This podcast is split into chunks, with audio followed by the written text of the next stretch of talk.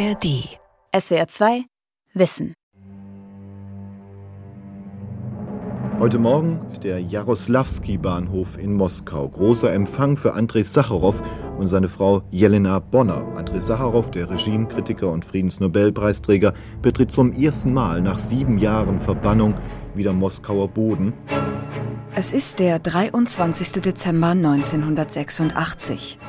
Ein Weltereignis. Andrei Sacharow ist wieder in Moskau. Ein politischer Denker, Physiker von Weltrang und einer der bekanntesten sowjetischen Regimekritiker seiner Zeit. Drei Jahre hat er da noch zu leben.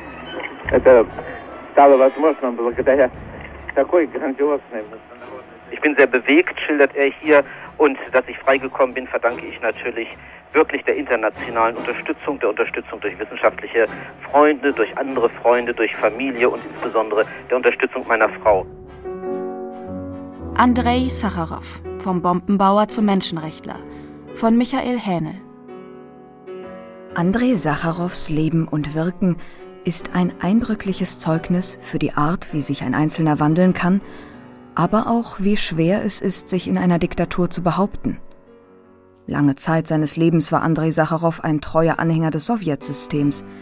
Als geheimer Waffenforscher entwickelte er die sowjetische Wasserstoffbombe – doch er denkt um, legt sich mit dem System an und wird zu einem der weltweit bedeutendsten Kämpfer für Menschenrechte. Doch Biografien, Artikel über Andrei Sacharow oder gar Schulmaterial für die politische Bildung anhand seines Beispiels sucht man in Deutschland meist vergebens. Der einst weltberühmte Menschenrechtler Andrei Sacharow, der am 21. Mai 2021 100 Jahre alt würde, ist in Deutschland praktisch vergessen. Der Stand der Dissidenten, das Ansehen der Dissidenten aus Ostmitteleuropa, aus Russland, äh, aus Polen, Ungarn und so weiter, der war schon immer, nun just in ihrer aktivsten Zeit in Deutschland schwer. Nach dem Ende des Eisernen Vorhangs ist diese Erinnerung an diesen bürgerrechtlichen Kampf, an äh, die Aktivitäten Einzelner, die nun dazu beigetragen haben, dass sich tatsächlich etwas bewegt hat, diese Erinnerung ist eigentlich ziemlich verschüttet. Die Politikwissenschaftlerin Ulrike Ackermann schreibt und forscht seit über drei Jahrzehnten zu Freiheitskämpfern wie Andrei Sacharow. In gewisser Weise wurde auch Sacharow Opfer des Unbehagens mit sowjetischen Dissidenten, das in Westdeutschland sehr ausgeprägt war, meint sie.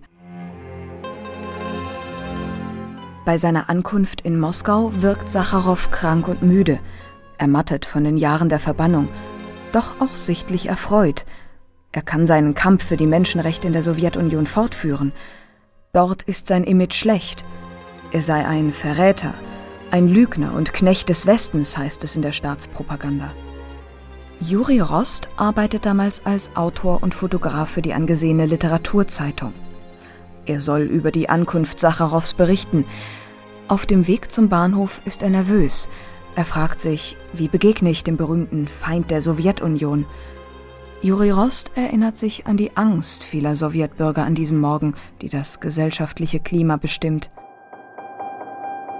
Und diese Angst, die in mir steckte, so wie in vielen von uns, kam jetzt unmerklich an die Oberfläche gekrochen. Sie war Teil unseres unfreien Bewusstseins geworden und wir verspürten lange Zeit nicht die geringste Notwendigkeit, sie auszumerzen. Kann man sich denn von dieser Angst befreien?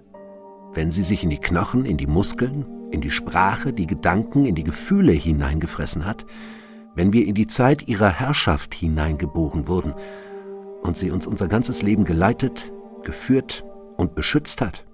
1986 beginnen die Jahre von Glasnost und Perestroika. Auch für den Fotografen Juri Rost, Langsam verfliegt die Angst. Sehr langsam. Andrei Sacharows Rückkehr steht sinnbildlich dafür. Juri Rost wird ihn und seine Partnerin Jelena Bonner aus nächster Nähe begleiten. Er wird zum Freund der Familie. Seine Fotos zeigen Sacharow privat, authentisch, verletzlich. Einen intellektuellen, unmodern, schüchtern, entschlossen, kämpferisch. Geboren wird Andrei Sacharow am 21. Mai 1921 in Moskau. Da hatte sich die Macht der Kommunisten nach der Revolution in Russland stabilisiert. Der Vater, ein Russe namens Dimitri, war Physiklehrer und Komponist. Die Mutter und Hausfrau Katja Sofiano stammte aus einer griechischstämmigen Offiziersfamilie. Beide Eltern liebten Literatur und Musik. Neben den deutschen auch die modernen Kompositionen von Alexander Skriabin.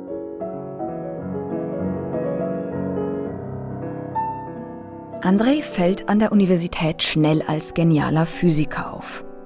1942 schließt er sein Studium ab. Er wird vom Militärdienst freigestellt, arbeitet als Ingenieur in einer Munitionsfabrik. 1945 kehrt er zur Physik zurück. Es ist die Zeit der Kernphysik, der Entwicklung und des Baus von Nuklearwaffen. Ab 1950 leitet der damals 29-jährige Sacharow eine ganze Forschungsgruppe in einer geheimen Stadt in der Nähe von Moskau. Aus Geheimdienstquellen wissen die sowjetischen Physiker nur, dass die Amerikaner an der Wasserstoffbombe arbeiten. Die Sowjetunion ist vom Krieg gebeutelt, die Parteiführung in den letzten Lebensjahren Stalins unberechenbar. Unter diesen Umständen soll Andrei Sacharow eine wissenschaftliche und technische Spitzenleistung erbringen, die Entwicklung einer transportablen thermonuklearen Waffe. Die Bombe ist abgeworfen. Ein riesiger Feuerball bildet sich. Er ist noch viel heller als die Sonne. Der Feuerball verwandelt sich in eine gewaltige, glänzende Kuppel. Am 22. November 1955 wirft ein Bomber über der Steppe von Kasachstan den Prototyp der ersten Wasserstoffbombe ab. In 1500 Meter Höhe zündet sie wie geplant. Sie ist über hundertmal stärker als die Hiroshima-Atombombe und sie ist das Werk von Andrei Sacharow. Rückblickend schreibt Sacharow in seinen Lebenserinnerungen Ich konnte mir nicht verhehlen, mit welchen furchtbaren, unmenschlichen Dingen wir uns beschäftigten. Doch der eben erst zu Ende gegangene Krieg war auch unmenschlich. Ich war in diesem Weltkrieg nicht Soldat gewesen, aber ich fühlte mich als Soldat in diesem, dem naturwissenschaftlich-technischen Krieg.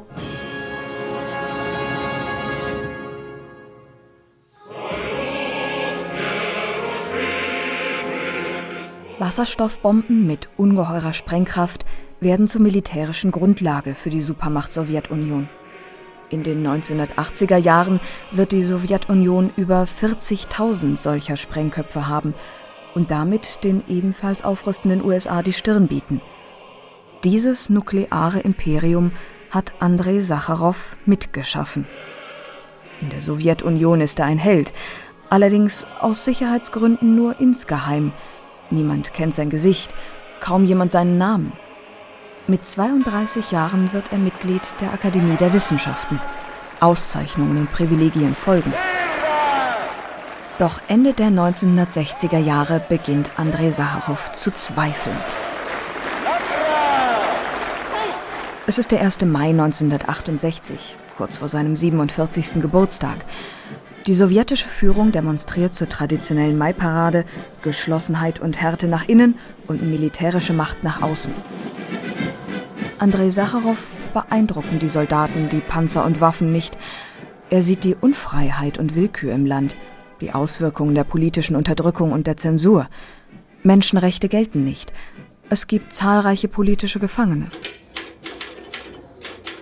Es beginnt der Wandel in der Person Andrei Sacharow. Meist abends schreibt er heimlich an einer Denkschrift Gedanken über Fortschritt, friedliche Koexistenz und geistige Freiheit. Es ist ein Appell der Vernunft. Nur die weltumfassende Zusammenarbeit unter den Bedingungen geistiger Freiheit, der hohen moralischen Ideale von Sozialismus und Arbeit und die Beseitigung von Dogmatismus und Unterdrückung, ausgeübt von den herrschenden Klassen, entspricht den Interessen der Wahrung der Zivilisation. Sacharows Text enthält klare Forderungen an die Sowjetführung. Kriegsgefahr bannen, friedliche Koexistenz vertiefen, Umweltschutz, politische Gefangene freilassen. Aber besonders geht es ihm um den freien Austausch von Informationen. Gesetze über Presse und Information müssen ausgearbeitet werden, die das Ziel verfolgen, nicht nur die ideologische Zensur abzuschaffen, sondern den Geist furchtloser Diskussion und die Erforschung der Wahrheit zu fördern, praktische Hilfe für die Gedankenfreiheit zu schaffen. Im April 1968 gibt er das Manuskript einer Schreibkraft, die es sofort an den Geheimdienst KGB weiterleitet und ihn verrät.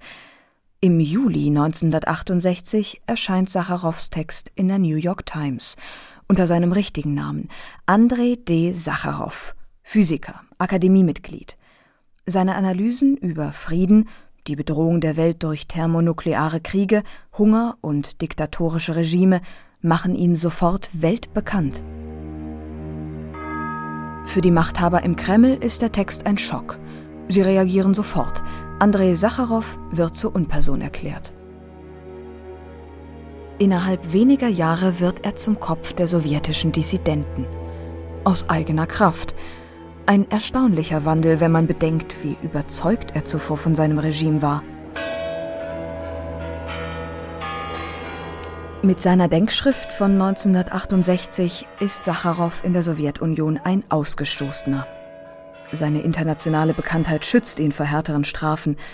Er ist weiter Mitglied der Akademie der Wissenschaften, erhält weiter ein hohes Einkommen. Man zeigt sich dankbar für seine patriotische Arbeit an der Wasserstoffbombe. Aber als Menschenrechtsaktivist ist Sacharow einsam. 1969 stirbt seine Frau Klavdja an Krebs. Er kümmert sich allein um seine beiden Kinder. 1970 gründet er das Komitee für Menschenrechte. Es soll Menschenrechtsverletzungen in der Sowjetunion dokumentieren und verfolgte Oppositionelle unterstützen. Bei diesem Engagement lernt Sacharow Jelena Bonner kennen, zwei Jahre jünger als er, schön, mutig, furchtlos. Die Ärztin hatte im Krieg gegen die Deutschen an der Front gekämpft. Seit Jahren setzt sie sich für verhaftete Oppositionelle ein, als Jüdin auch und gerade für sowjetische Juden, die verfolgt werden oder das Land in Richtung Israel verlassen wollen. Beim Prozess gegen Eduard Kuznetsov treffen sich Sacharow und Bonner im Herbst 1970 wieder. Eduard Kuznetsov hatte mit Freunden vergeblich versucht, ein Flugzeug für die Ausreise zu kapern. Das Gericht verurteilt ihn unter Beifall der bestellten Anwesenden wegen Hochverrats zum Tode. Jelena Bonner brüllt in den Saal: Schämt euch! Nur Faschisten freuen sich über Todesurteile. Sacharow ist fasziniert. Er schreibt in seinen Lebenserinnerungen: der Beifall im Saal verstummte augenblicklich. Der Fotograf Juri Rost hat sich immer wieder mit der Liebesbeziehung zwischen diesen beiden Oppositionellen beschäftigt. Hier in einem Interview mit dem Radiosender Radio Svoboda denn wo haben sie sich denn getroffen? Bei einem Dissidentenprozess. Dahin reiste er allein. Sie mochte ihn erst nicht, den Einzelgänger. In Russland heißt es, der Kefir muss erwärmt werden. Er mochte ihn aber kalt. Später hieß die Legende, sie, die Jüdin, hätte ihn eingefangen. Sie hätte ihn geführt. Das ist nicht wahr. Er hat das vorangetrieben. Sie hat später seine Texte durchgesehen. Klar, sie konnten zusammensitzen und diskutieren. Aber er war der Hartnäckige, sehr Eigensinnige. So ein Typ war das eben. Aus erster Hand erfährt Sacharow von Jelena Bonner mehr über die grausame Geschichte von Willkür und Gewalt im Stalinismus. Bonners Eltern waren Opfer der großen Verfolgung gewesen. Der Vater 1938 erschossen, die Mutter Ruff über Jahre als jüdische Feindin des Volkes in Lagern eingesperrt. Noch immer bewegen die Biografen die Beweggründe und die Art und Weise, wie Sacharow sich selbst aus der geistigen Unmündigkeit der Sowjetpropaganda befreien konnte.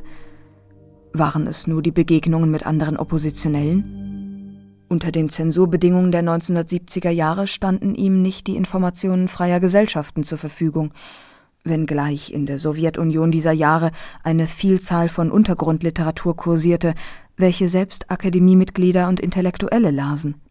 Für den russisch-amerikanischen Wissenschaftshistoriker Gennady Gorelik war diese Metamorphose hin zum Bürgerrechtler vor allem ein Ausdruck seines technisch-naturwissenschaftlichen Weltverständnisses. Er schreibt dazu in seinem 2013 auch in Deutschland erschienenen Buch Ein Leben für Wissenschaft und Freiheit. Viele derer, die sich erkühnten, die Mängel der Sowjetgesellschaft beim Namen zu nennen, trösteten sich mit der Idee einer lichten Zukunft. Doch erst wer sich von diesem Irrglauben befreit hat, vermag die Menschenrechte als Grundlage gesunden menschlichen Lebens wirklich zu begreifen. Menschenrechtsverteidiger schert weniger die lichte Zukunft als die Rechte leibhaftiger Menschen der Gegenwart, mit Rechten verkündet in der Verfassung des jeweiligen Landes und von den Vereinten Nationen. Von der Sicherung und Verteidigung von Menschenrechten im westlichen Verständnis ist die Sowjetunion in den 1970er Jahren weit entfernt. Es herrscht allein die kommunistische Partei. Es gibt keine freien Wahlen. Willkür und Zensur sind allgegenwärtig. Die politische Opposition wird brutal mit Hilfe des Staatsrechts verfolgt. Tausende sitzen in den Gefängnissen und Lagern des Systems. Parteichef ist Leonid Brezhnev, ein kommunistischer Hardliner und Gegner von Reformen des politischen Systems. Sacharow kennt ihn persönlich. Im Namen des Menschenrechtskomitees schreibt Sacharow im März 1970 einen Brief. Vorschläge zur Demokratisierung des öffentlichen Lebens in der Sowjetunion. 40 Seiten Analyse und Forderungen. Gewissens- und Gedankenfreiheit, freien Informationsaustausch und die Errichtung eines Rechtsstaates. Erstens. Der Staat stellt sich den Schutz und die Garantie der Grundrechte seiner Bürger zum höchsten Ziel. Die Verteidigung der Menschenrechte muss an erster Stelle stehen. Zweitens. Alle Handlungen staatlicher Behörden basieren zur Gänze auf Gesetzen, die stabil und den Bürgern bekannt sein müssen. Die Beachtung der Gesetze ist für alle Bürger, Behörden und Organisationen verpflichtend. Doch all seine Artikel, Briefe, Vorschläge bleiben unbeantwortet. Nur der Geheimdienst KGB füllt seine Sacharow-Akte unter dem Codenamen Asket. Ein Dialog, ein Gespräch auf Augenhöhe mit dem verdienten Bürger Sacharow lehnen die Machthaber ab. Folgerichtig erklärt Sacharow 1973 seinen Bruch mit der kommunistischen Idee. Öffentlich. In Interviews mit westlichen Medien. Über westliche Radiosender gelangen seine Aussagen in die Sowjetunion zurück. Gestört zwar, aber hörbar. Sacharow macht keine Kompromisse mehr. Hier in einem Interview mit dem schwedischen Korrespondenten Ole Stenholm, aufgenommen im Juli 1973. Nehmen wir den Sozialismus. Am Anfang glaubte ich, ihn zu begreifen und hielt ihn für gut. Allmählich aber begann ich vieles nicht mehr zu verstehen. Und in mir kamen Zweifel auf an der Richtigkeit unserer ökonomischen Basis. Ich fragte mich, ob es in unserem System etwas anderes gibt als leere Worte, etwas anderes als Propaganda für den innen- und außenpolitischen Gebrauch. Auf die Frage, worin er den größten Mangel in der heutigen sowjetischen Gesellschaft sieht, antwortet Andrei Sacharow, Sicherlich in der Unfreiheit. In der Unfreiheit, in der Bürokratisierung der öffentlichen Verwaltung, darin, dass dieses Regierungssystem äußerst unvernünftig und schrecklich egoistisch ist. Es ist eine egoistische Klassenverwaltung, die im Wesentlichen nur ein Ziel verfolgt, die bestehende Ordnung aufrechtzuerhalten und ungeachtet der misslichen Verhältnisse den Schein des Wohlstandes nach außen hin zu wahren. Und im Westen? In Deutschland? Dort fällt es der emanzipatorischen Linken, aber auch den konservativen Parteien eher schwer, einen Dissidenten wie Andrei Sacharow vorbehaltlos zu unterstützen, sagt Politikwissenschaftlerin Ulrike Ackermann. In den 70er und 80er Jahren war es so, dass der Blick auf Ostmitteleuropa durchaus auch davon verstellt war, dass man meinte, naja, da haben, sind immerhin, gibt es eine gute Kinderbetreuung, die Produktionsmittel sind verstaatlicht, bis hin äh, diese Illusion, es gäbe einen Sozialismus mit menschlichem Antlitz.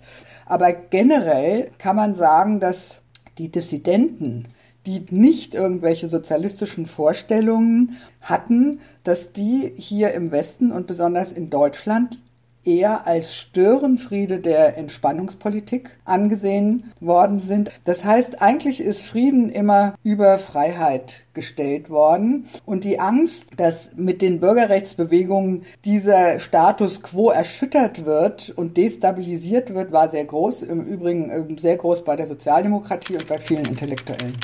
Am 7. September 1973 schreibt Marion Gräfin Dönhoff in der Zeit, es sei fraglich, ob Sacharow mit seinen Forderungen an die Sowjetunion recht habe.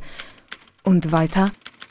Nein, da ist die Philosophie, die der Bonner Ostpolitik zugrunde liegt, wohl doch einleuchtender.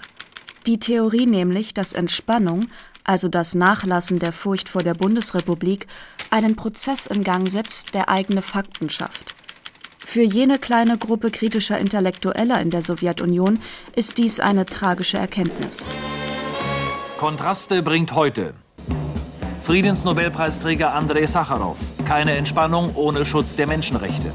Während Andrei Sacharow zu Hause eine wütende Hetzkampagne gegen sich ertragen muss und die Unterstützung aus dem Ausland eher verhalten bleibt, wird ihm im Oktober 1975 in Oslo der Friedensnobelpreis zuerkannt. Ich meine, der Entspannungsprozess muss organisch die ausgewogene Abrüstung unter wirksamer Kontrolle einschließen.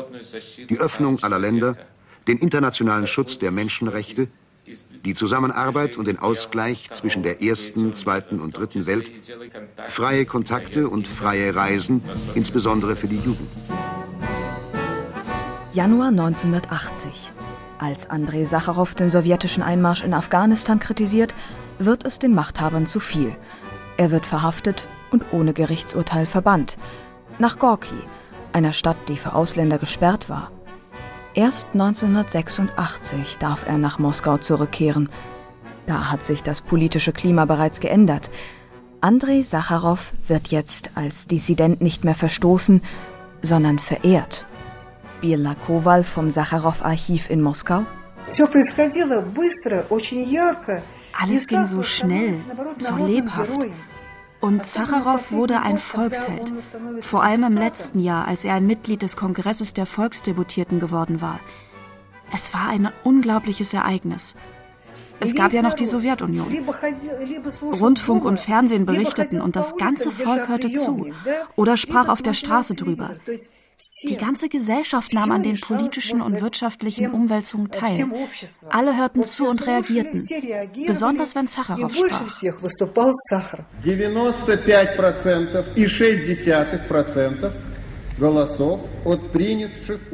Im März 1989 vollzieht Andrei Sacharow dann endgültig den Wandel hin zum Politiker.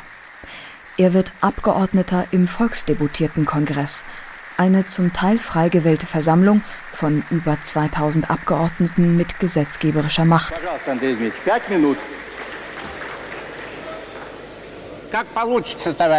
Am 9. Juni 1989 tritt Andrei Sacharow ans Rednerpult und sorgt für Tumulte im Saal. Beifall auf der einen Seite und wütende Rufe und Pfiffe von einer Vielzahl der Anwesenden. Andrei Sacharow fordert freie Wahlen und die Abschaffung des Machtmonopols der Kommunistischen Partei, das Artikel 6 der Sowjetverfassung festlegt. Das hatte zuvor niemand öffentlich gefordert.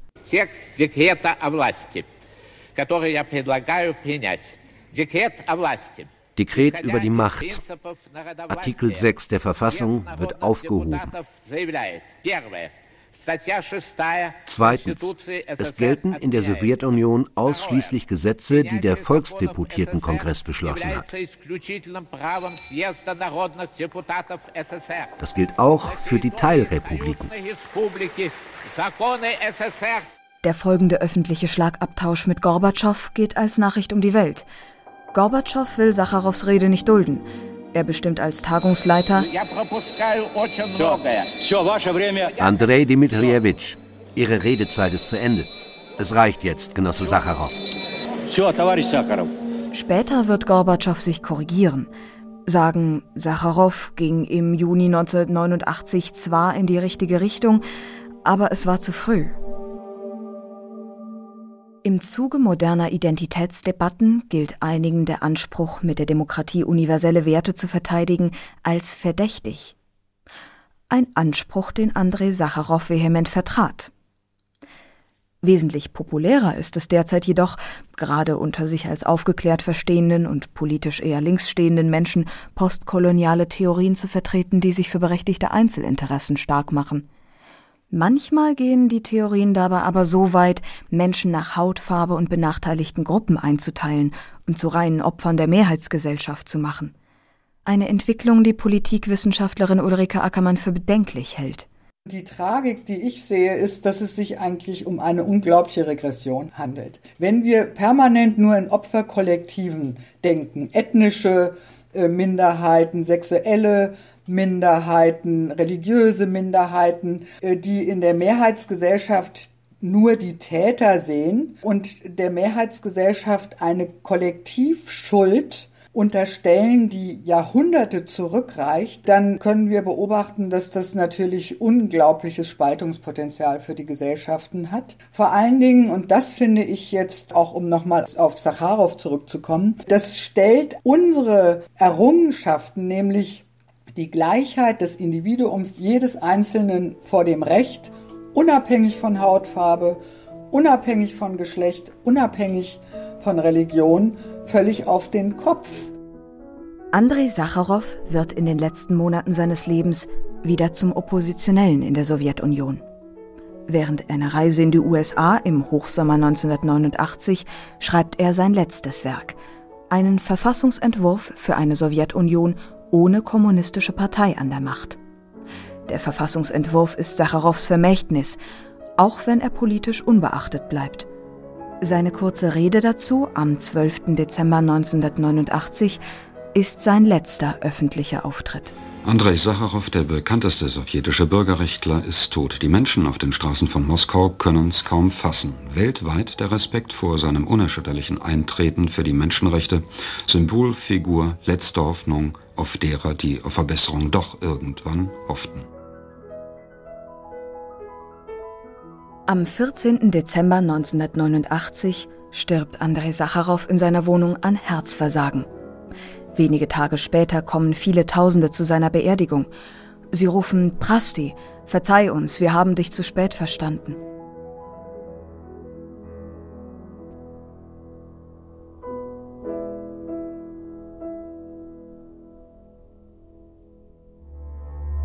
SWR 2 Wissen Andrei Sacharow vom Bombenbauer zum Menschenrechtler von Michael Händel. Sprecherin Mirjam Dienst, Redaktion Lukas Meyer-Blankenburg, Regie Günther Maurer. Ein Beitrag aus dem Jahr 2021. Und hier noch ein Hörtipp. Falls dich das Thema Kalter Krieg interessiert, empfehle ich dir die SWR2 Wissen Folge Die Kuba-Krise 1962, als der Kalte Krieg fast zum Atomkrieg wurde. In der ARD Audiothek und überall, wo es Podcasts gibt. SWR 2 Wissen. Alle Folgen in der ARD Audiothek. Manuskripte und weitere Informationen unter swr2wissen.de